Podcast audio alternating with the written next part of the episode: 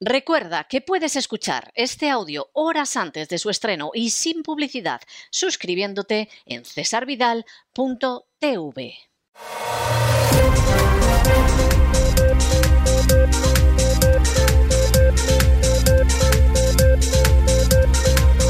Las noticias del día. Estamos de regreso y estamos de regreso para entrar en nuestro boletín informativo. En el editorial, como saben ustedes, que sucede cada vez que regresamos de vacaciones, sean estas más prolongadas o más breves, siempre les damos una visión panorámica de cómo está el mundo en círculos concéntricos. Generalmente empezamos por España, seguimos por la Unión Europea, Hispanoamérica y vamos ampliando a todo el planeta. Y en ese sentido era obligado a hacerles una referencia a lo que ha pasado durante estas semanas, aunque no cabe la menor duda de que de muchas de esas cuestiones, vamos, han estado ustedes más que al día, porque en ningún momento hemos dejado de trabajar en cesarvidal.tv, tampoco hemos dejado de enviar tweets para informarles de cuestiones muy concretas. Empezamos nuestro boletín y lo empezamos, como siempre, en España, y lo empezamos con una noticia tremenda. El año 2020, 2021, el año 2021 acabó con un 31% de empresas más que se declararon en quiebra en España que en el año 2020. Se dice pronto, fueron más de 5.500 empresas que se declararon en concurso de acreedores y lejos de mejorar la economía el año pasado, como el gobierno se empeñó en hacernos creer, lo cierto es que era un 31% más. ¿Por qué? Bueno, pues miren ustedes, hay unos culpables directos de esa situación. Hay un grupo de personas que tienen las manos manchadas de la sangre de estas empresas. Hay un conjunto de personas que han conseguido que cierren 5.500 empresas y que sus empleados se vayan a la calle y que seguramente estas empresas no se abran nunca. ¿Quiénes? Los buscabonus de la agencia tributaria. Si los buscabonus de la agencia tributaria no hubieran caído sobre estas empresas como han caído, violando la legalidad, por supuesto manteniendo su cifra bochornosa de prevaricación y fraude de ley, que indica que pierden más del 51% de las causas que llegan a los tribunales, si ese grupo de sicarios absolutamente desalmados que desprecian la legalidad pero que aman a sus bonus, pero vamos, más que a sí mismos, no hubieran caído sobre esas empresas, buena parte de esas empresas no hubiera quebrado jamás. Pero la historia era saquear esas empresas, llevarse lo que uno pueda de esas empresas y luego llamarse Gascón, ser el jefe de la banda de los buscabonus y jactarse en el mes de diciembre de que a pesar que la economía se había desplomado, ellos habían recaudado más. ¿Quieren ustedes saber quién está detrás de la quiebra de esas empresas? ¿Quieren ustedes saber quiénes son los responsables de que esas familias no tengan ni un mendrugo de pan que llevarse a la boca? ¿Quieren ustedes conocer quiénes son los culpables directos de esa miseria y de ese hambre? Pues son los buscabonus de la agencia tributaria. Por supuesto, obedecen órdenes, claro, eso dijo Eichmann, y no le salvó de la horca en el tribunal que lo juzgó en Jerusalén, como por otro lado era de justicia, claro que obedecía órdenes. Claro que había gente por encima que había dado órdenes. Pero entre esas órdenes, con absoluta seguridad, que a los buscabonus de la agencia tributaria no les han dicho que pisoteen la legalidad. Y no les han dicho que tienen que llevar a cabo una cuestión de prevaricación sistemática que les hace perder más del 51% de las causas. Les habrán dicho que tienen que recaudar mucho, que se ganen el bonus, que sean todo lo hijo de Satanás que sea necesario, pero no les han dicho, por ejemplo, que ofendan a la legalidad, no les han dicho que vayan a por gente inocente, no les han dicho que los, conviertan en víctimas. Esa chusma de buscabonus es responsable de la miseria de esta gente. Y es responsable de que España haya cerrado el año 21 con un 31% de empresas en quiebra más, que se dice pronto. En estos momentos, hay una serie de instituciones que causan un daño verdaderamente increíble, incalculable, impresionante a la economía nacional. Entre ellas, en primerísimo lugar, está la agencia tributaria. Y uno dirá, bueno, sí, pero es que, claro, recogen el dinero para que efectivamente ese dinero haga que los españoles, haga que los españoles que, que tengan una sanidad que es un guano, que tengan una universidad que es bochornosa, porque no hay una sola universidad española que esté entre las 200 primeras del mundo, que tenga un sistema educativo que es absolutamente tercermundista. Para eso sirve que los buscabonus piloten la destrucción de millares de empresas todos los años. ¿Para eso sirve? Bueno, les vamos a dar otra noticia para que se hagan ustedes una idea de cómo va el panorama. El gobierno de Pedro Sánchez ha decidido gastarse 300 millones de euros en mejorar barrios de ciudades hispanas. Lo han oído ustedes bien. Y alguno dirá, oiga, ¿y no sería posible, por ejemplo, que mejorara la seguridad de mi barrio? Porque es que está llena de menas y salir a la calle es jugarse la vida. ¿No sería posible que adecentaran tantas y tantas y tantas y tantas calles como hay en España, que es una vergüenza ir por ellas. No sería posible que ese dinero se gaste, por ejemplo, en evitar la despoblación creciente de zonas y zonas de España. No, señor. 300 millones de euros para mejorar barrios de ciudades de Hispanoamérica.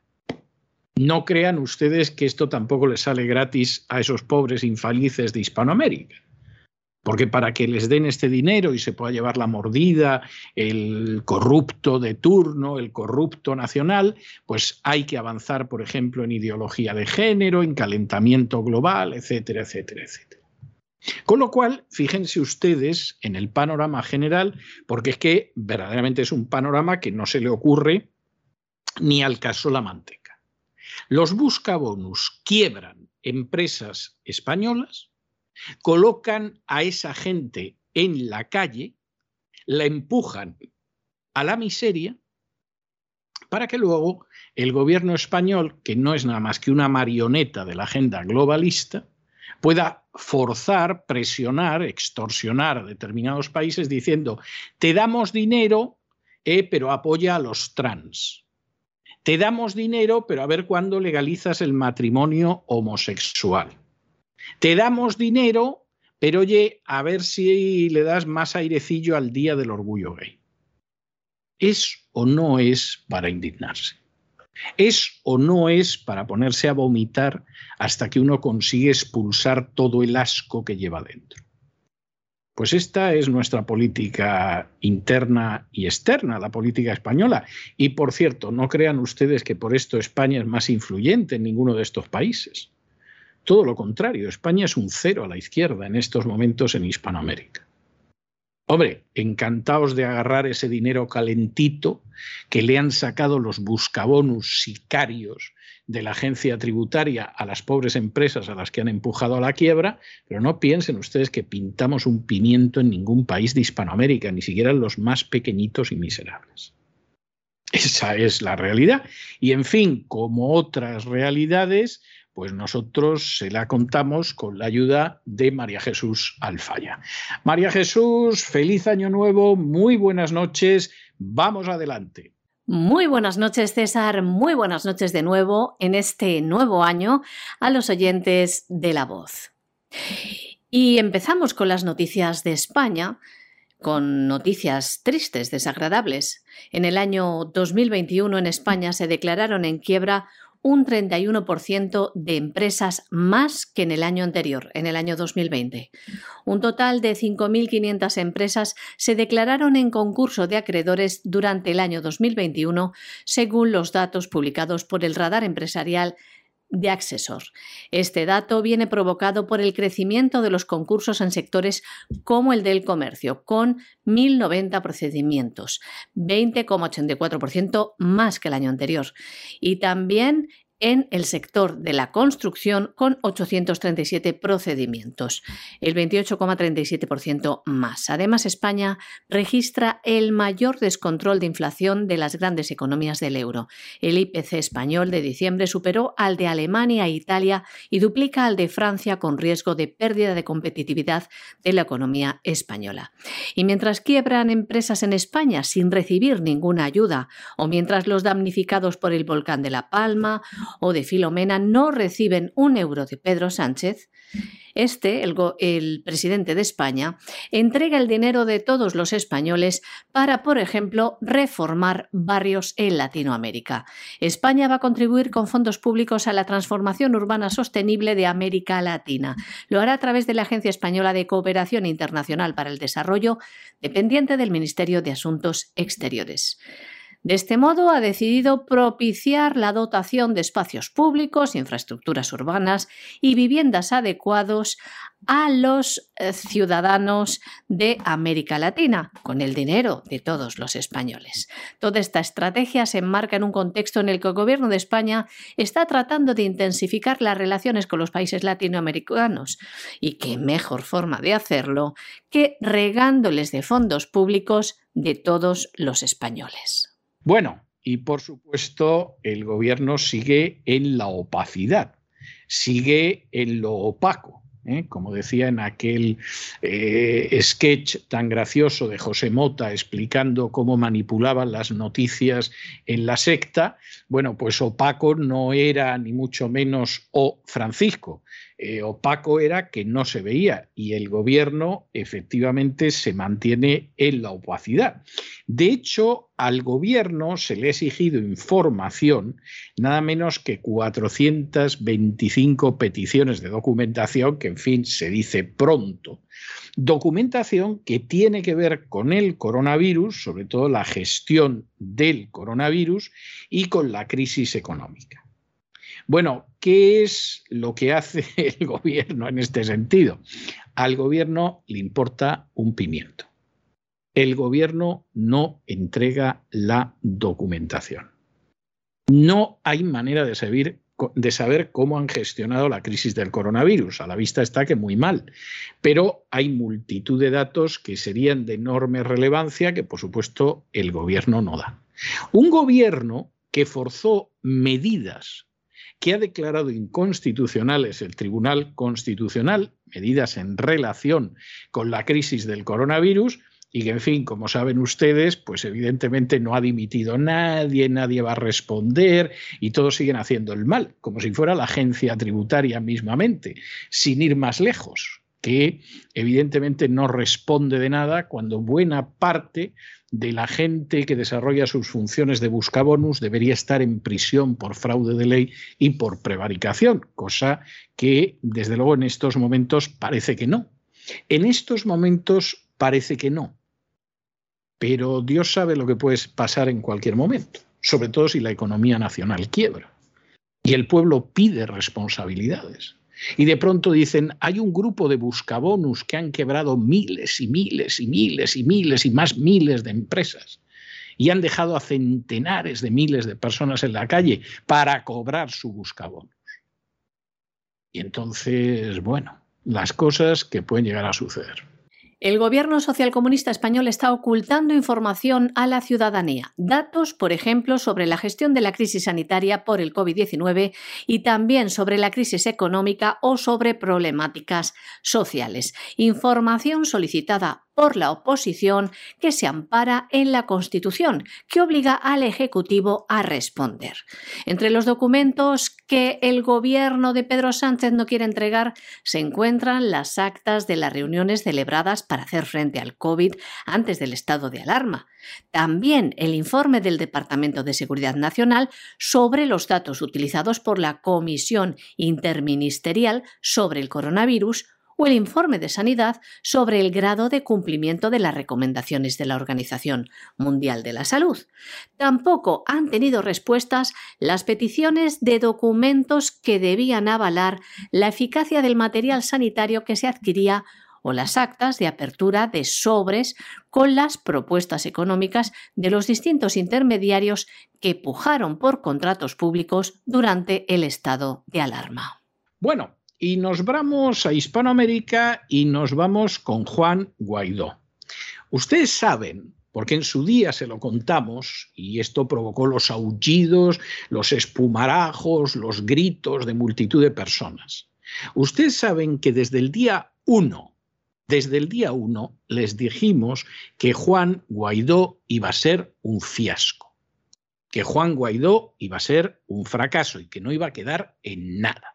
Y que era lógico, porque ¿cómo te vas a fiar de un tipo que pertenece a la Internacional Socialista y a la masonería? O sea, esperar que a partir de ahí iba a desaparecer la dictadura venezolana era de ser muy ingenuo y muy ciego. Uno puede comprender, porque es comprensible, porque la desesperación es terrible, porque efectivamente la gente lleva esperando décadas que se acabe la dictadura venezolana, etcétera, etcétera, etcétera, uno puede entender el entusiasmo de la gente. Puede incluso entender aquellos que mandaban un mensaje y decían, y esta noche va a llamar Guaidó y va a decir que tienen hasta las 24 horas para irse y se tienen que ir. Y tú decías, pero por amor de Dios, pero ¿cómo puede usted pensar en un disparate semejante? Pero uno puede entender que en la necesidad, en la desesperación, en la angustia, la gente crea eso. Pero a estas alturas a Guaidó no le hace caso absolutamente nadie. Por mucho que sigan diciendo, sobre todo los que viven de Guaidó, que efectivamente hay 60 naciones que lo reconocen, esto no es verdad. La Unión Europea no reconoce a Guaidó. Argentina le ha quitado las credenciales al representante de Guaidó. Lo mismo ha pasado con Bolivia y con Panamá. En Perú ha sucedido lo mismo. Y incluso en el caso de Naciones Unidas, de 193 miembros que tiene Naciones Unidas, hay 178 que no lo reconocen. Es decir, en estos momentos a Guaidó lo reconoce, vamos, 15 países y haciendo un cálculo absolutamente generoso. Y eso es Guaidó. Y lo ha sido siempre. Y lo avisamos. Y cuando lo avisamos, había gente que se ponía. Había que decía, quien decía que éramos desde agentes de Putin a agentes de los chinos o agentes de los marcianos. No, lo que no éramos eran unos, era unos majaderos.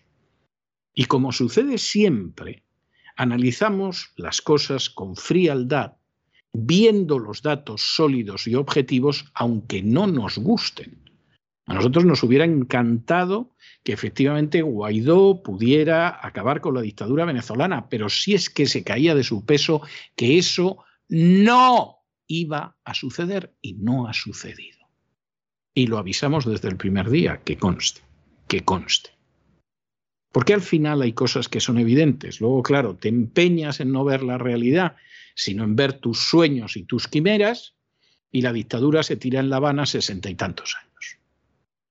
Porque la gente se empeña en ver lo que no es. Y como no es, pues no es, punto. Y con Guaidó ha pasado igual. Y mientras la gente no ajuste su visión de las cosas y no vea lo que suceda, bueno, pues lo de Venezuela va a durar ni te cuento y lo de La Habana, pues ya les contamos en uno de nuestros últimos editoriales lo que puede durar, porque han decidido que la ideología de género es estupenda y la apoyan, o sea que esta es la situación que hay. El gobierno interino de Juan Guaidó en Venezuela no tiene el apoyo internacional de 60 países, sino de tan solo 15. Desde la creación del gobierno interino, una de las banderas que sus miembros han alzado para conseguir el apoyo dentro de Venezuela y fuera ha sido el reconocimiento de 60 naciones a esta estructura. Sin embargo, debido a la falta de resultados concretos y al avance de la extrema izquierda en la región, el número real ha decrecido. Por ejemplo, la Unión Europea no reconoce a Guaidó, Argentina retiró las credenciales al representante diplomático de Guaidó en Buenos Aires, Bolivia y Panamá, por ejemplo, le quitaron las credenciales a Fabiola Zabarce y en Perú, con la entrada de Pedro Castillo, rompió con Guaidó y apoyaba a Maduro. También la ONU hizo el reconocimiento de las credenciales de manera formal para ver si se reconocían los representantes de Maduro. De 193 países, 178 dijeron que sí lo reconocían. Eso quiere decir que a Guaidó solo lo reconocen 15 países. Les comentábamos en el editorial de hoy que en estos últimos años se han ido produciendo una serie de cambios en la política en Hispanoamérica, en la cual se ha producido siempre un cambio en la otra dirección, aunque sea para respaldar la agenda globalista, que funciona también, que funciona con los de un lado y con los de otro, como les hemos contado en multitud de ocasiones. La única excepción en este sentido ha sido la de Nicaragua.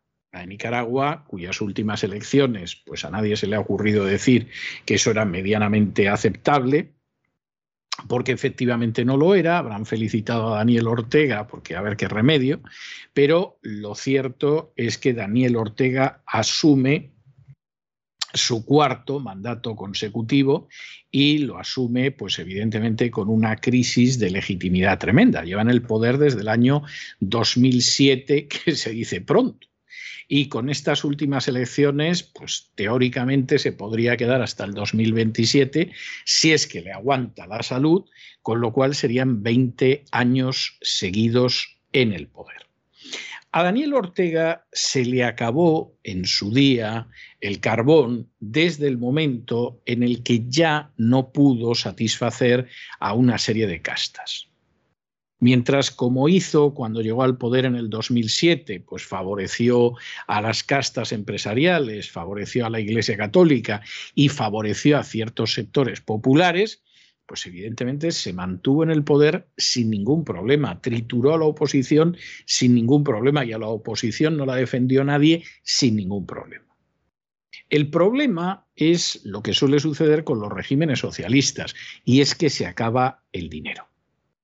Y cuando en un momento determinado se le acabó el dinero y dijo que tenía que subir los impuestos en el 2018, ah, no, no, no, no, o sea, no cuente usted con nosotros para eso. Para que nosotros ganemos dinero fuera de la sucia política, como recomendó en su día Daniel Ortega a los empresarios, sí.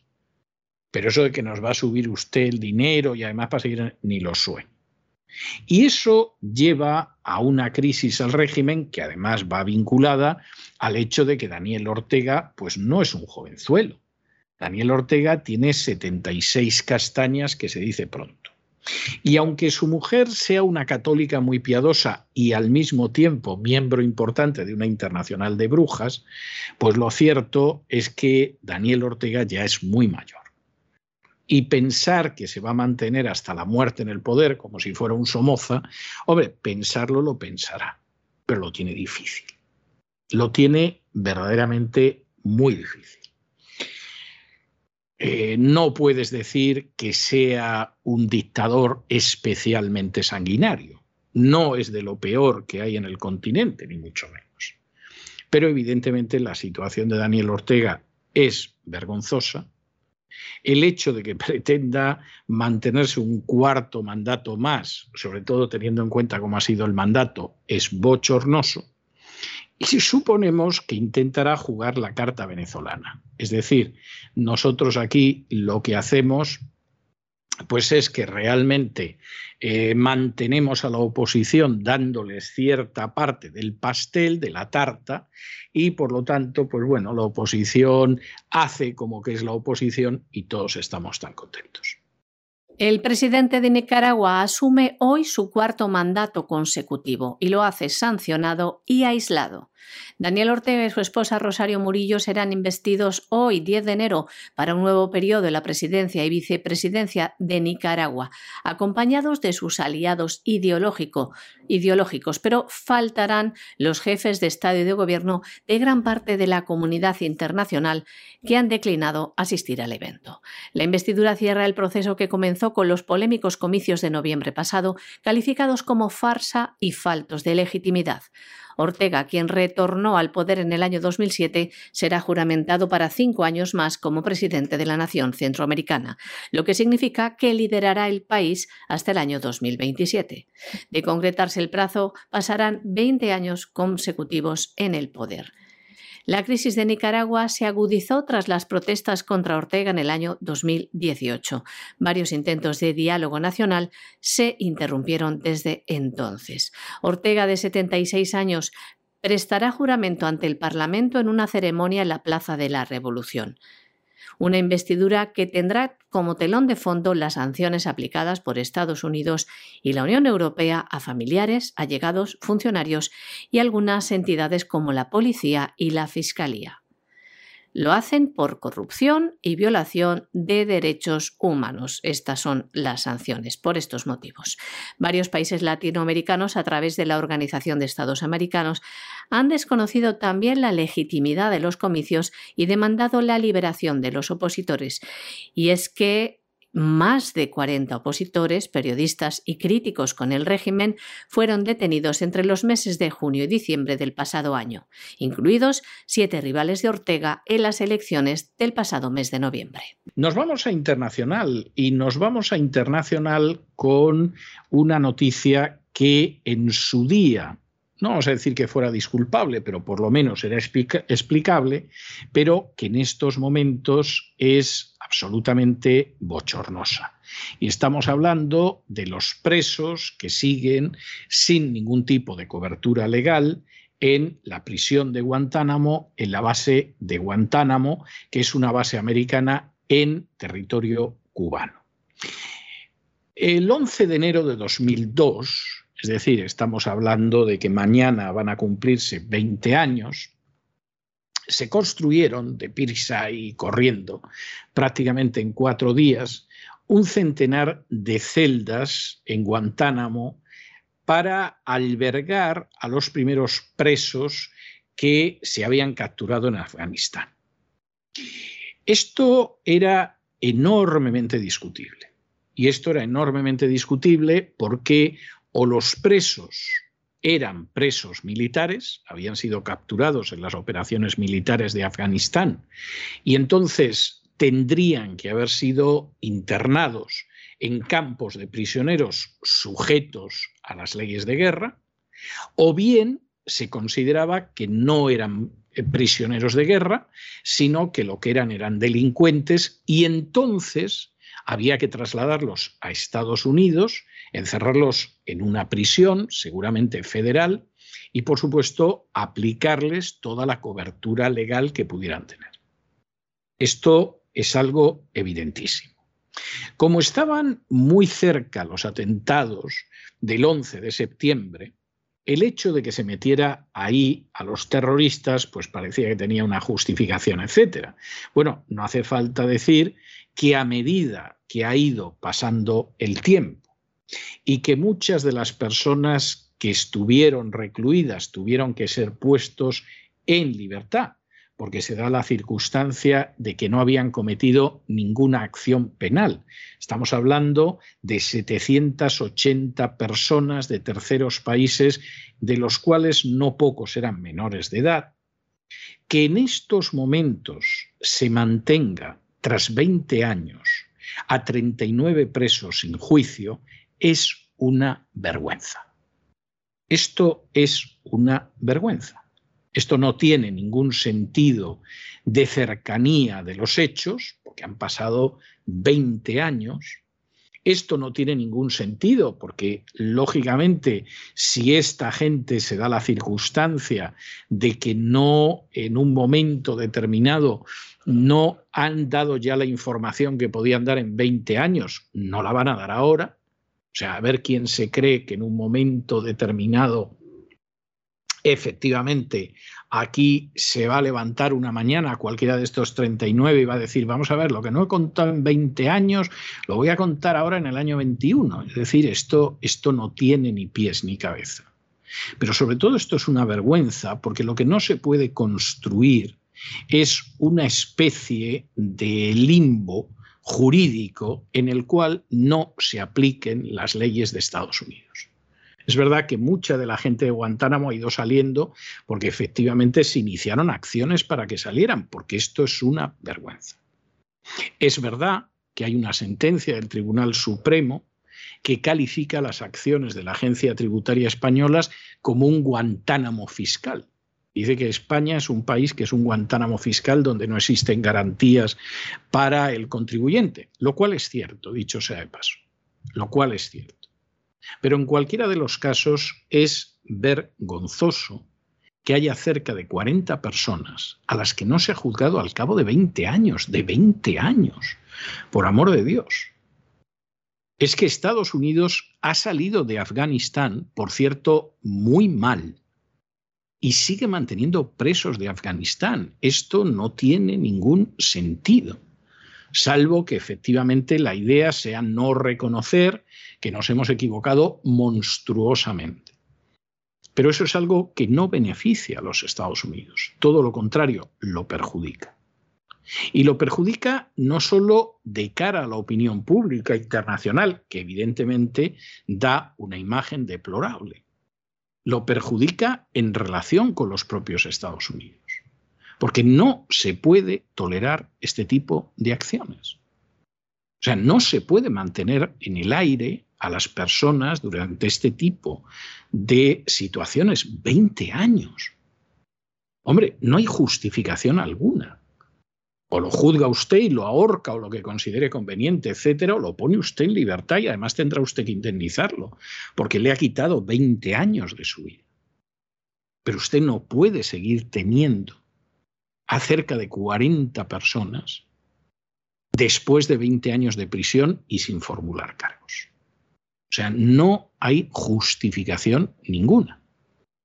Y por supuesto ya se pueden ustedes imaginar el recachondeo, la burla y la rechifla que se produce en cualquier foro internacional cuando Estados Unidos de pronto dice que determinado país eh, conculca los derechos humanos, que puede que sea cierto, pero es para decir, ¿y lo que usted hace en Guantánamo, que es un picnic de parroquia o qué?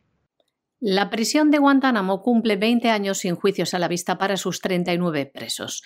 El 11 de enero del año 2002 se construyeron en apenas 96 horas un centenar de celdas en la que hoy es la prisión de máxima seguridad de la base militar estadounidense de Guantánamo, en Cuba. Lo hacían para albergar a los primeros presos enviados desde Afganistán. Hoy, 20 años después, los 39 reclusos continúan a merced de posibles abusos y no hay juicio a la vista para muchos de ellos, contra los que ni siquiera se han presentado cargos. En concreto, de los 39 hombres retenidos en Guantánamo, 27 de ellos están presos sin que se hayan presentado cargos penales. En el caso de los cinco sospechosos de los atentados del 11 de septiembre, presos, los procedimientos tienen tantas deficiencias que ninguno de ellos ha llegado a juicio. La prisión de Guantánamo ha albergado en total a 780 ciudadanos de terceros países, incluidos menores de edad, de los que el 55% no cometieron ningún tipo de acción hostil contra los Estados Unidos o sus aliados, según un estudio de la Facultad de Derecho de Seton Hall, elaborado a partir de datos del propio Departamento de Defensa. Del total, solo se han presentado cargos contra 12 y solo dos han sido condenados en juicios militares.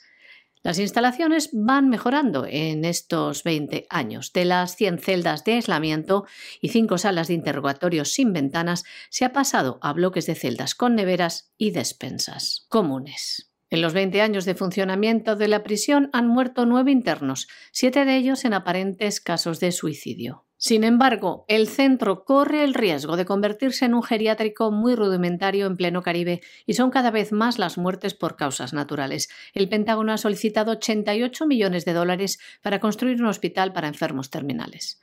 Tres de los cuatro últimos presidentes de los Estados Unidos han declarado abiertamente su intención de cerrar Guantánamo, con la excepción de Donald Trump.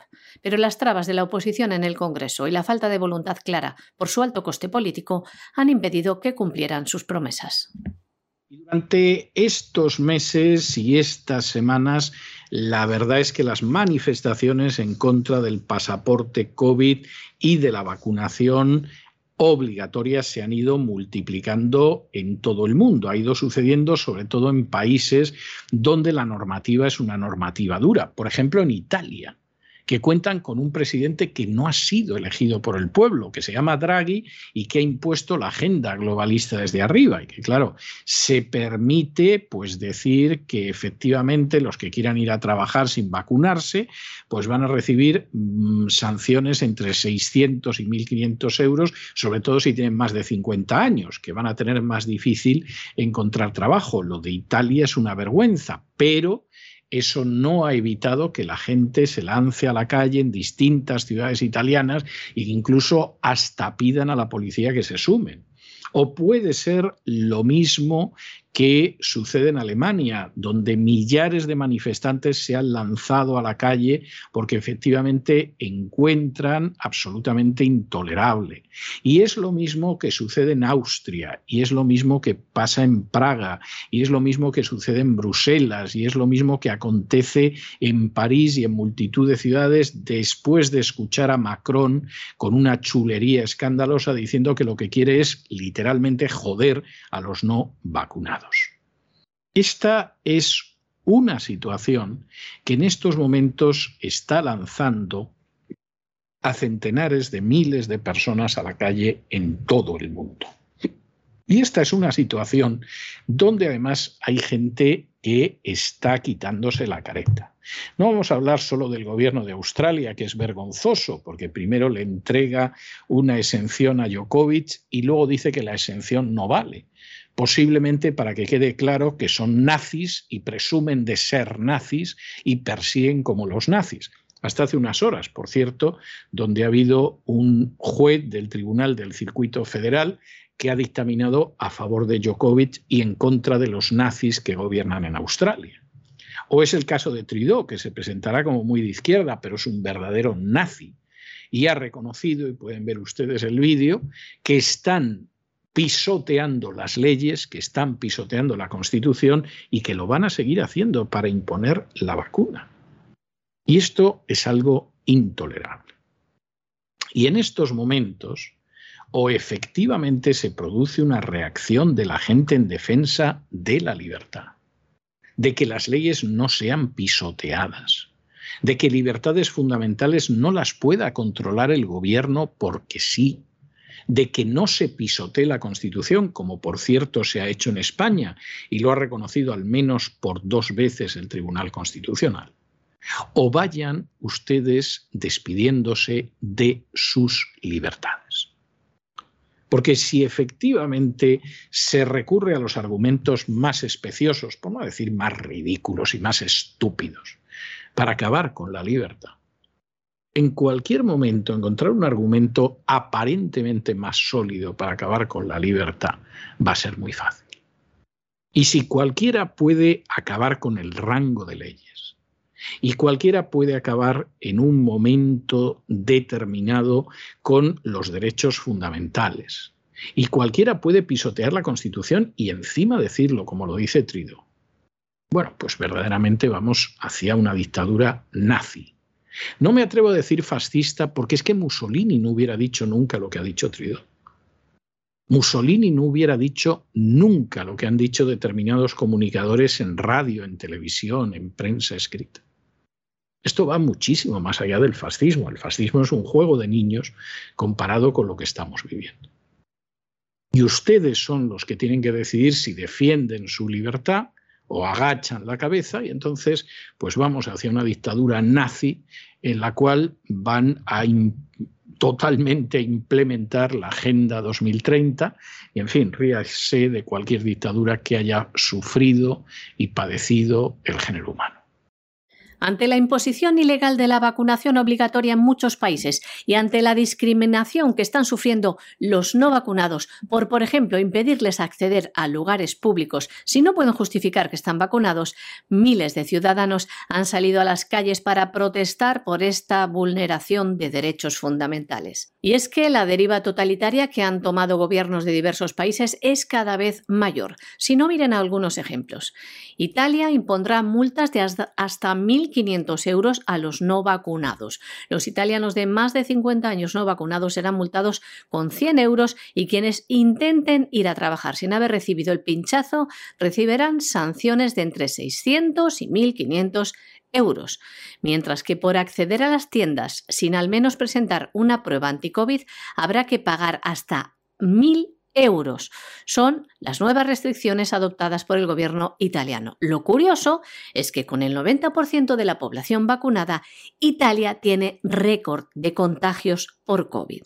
Y en Alemania el gobierno quiere imponer la vacunación obligatoria por ley, pero la resistencia contra el gobierno en las calles y la autorización que tiene que tener del Parlamento parece que no va a hacer esto posible hasta por lo menos el próximo mes de junio. La justificación para esta imposición del gobierno es evitar, dicen, un posible colapso del sistema sanitario. Por todo ello, miles de manifestantes han salido a las calles en ciudades alemanas como Hamburgo. Y durante este fin de semana han sido multitudinarias las manifestaciones de la gente que ha salido a protestar por este ataque a las libertades individuales.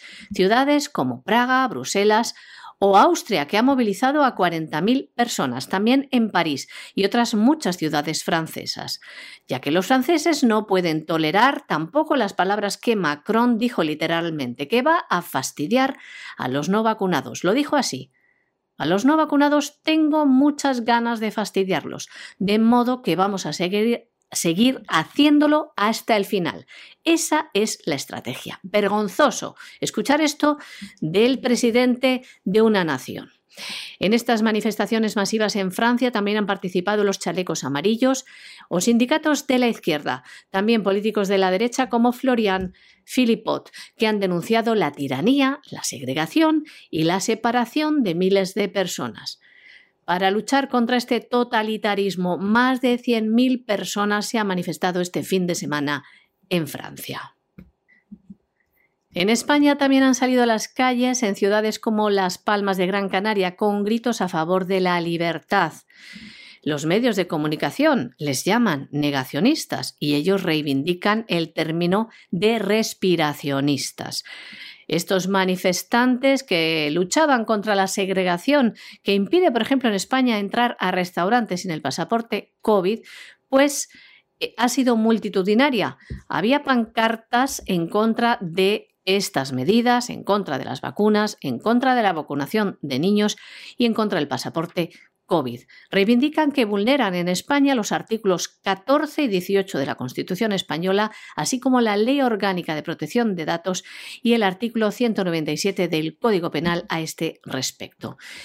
Esta locura de la vacunación ha llegado también a Australia y también ha afectado, como sabrán, al tenista serbio Nova Djokovic, número uno del mundo, que fue detenido en Australia al intentar entrar al país por no presentar un pasaporte de vacunación contra el COVID. De nada le sirvió al tenista que presentara a las autoridades un certificado de exención firmado por varios médicos. Fue retenido en un centro de detención de la ciudad de Melbourne.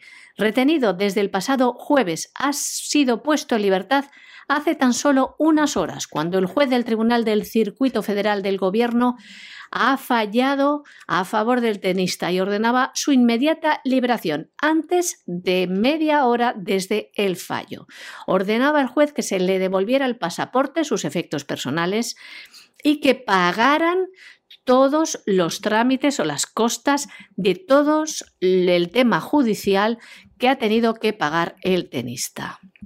De este modo, Djokovic va a poder jugar el Open de Australia el próximo día 17, que era para lo que se había desplazado al país. Ante esta locura, sus seguidores celebraban su puesta en libertad en las calles. Pero decimos que va a jugar el Open de Australia si le dejan. Fíjense la inquina del gobierno australiano, que el ministro de Inmigración, Alex Hawke, pese al fallo judicial, se está planteando expulsar al tenista del país utilizando su potestad para revocar el visado, amparándose en el artículo 133c de la Ley de Inmigración australiana. Y como ven, esta locura llega también hasta Canadá, donde el primer ministro Justin Trudeau asegura que los no vacunados son anticiencia, misóginos y racistas y no les va a tolerar. Tremendo la deriva que está llevando el mundo, la falta de libertades y el acoso a los no vacunados. Y hasta aquí hemos llegado con nuestro boletín informativo de hoy. María Jesús, muchas gracias, muy buenas noches. Muchas gracias César, muy buenas noches, buenas noches a los oyentes de La Voz. Pero ya lo saben, no se vayan, no se vayan, porque vamos a regresar enseguida con el Despegamos primero de este año 2022 con don Lorenzo Ramírez. Y luego, como es lunes, ya saben que tenemos programa doble y sesión continua de cultura. Primero se quedará un ratito más con nosotros don Lorenzo Ramírez para que hablemos de la SIFO España y de los Bagaudas, nada más y nada menos, y luego vendrá doña Sagrario Fernández Prieto a enseñarnos a hablar español debidamente. De manera que no se vayan, que regresamos enseguida.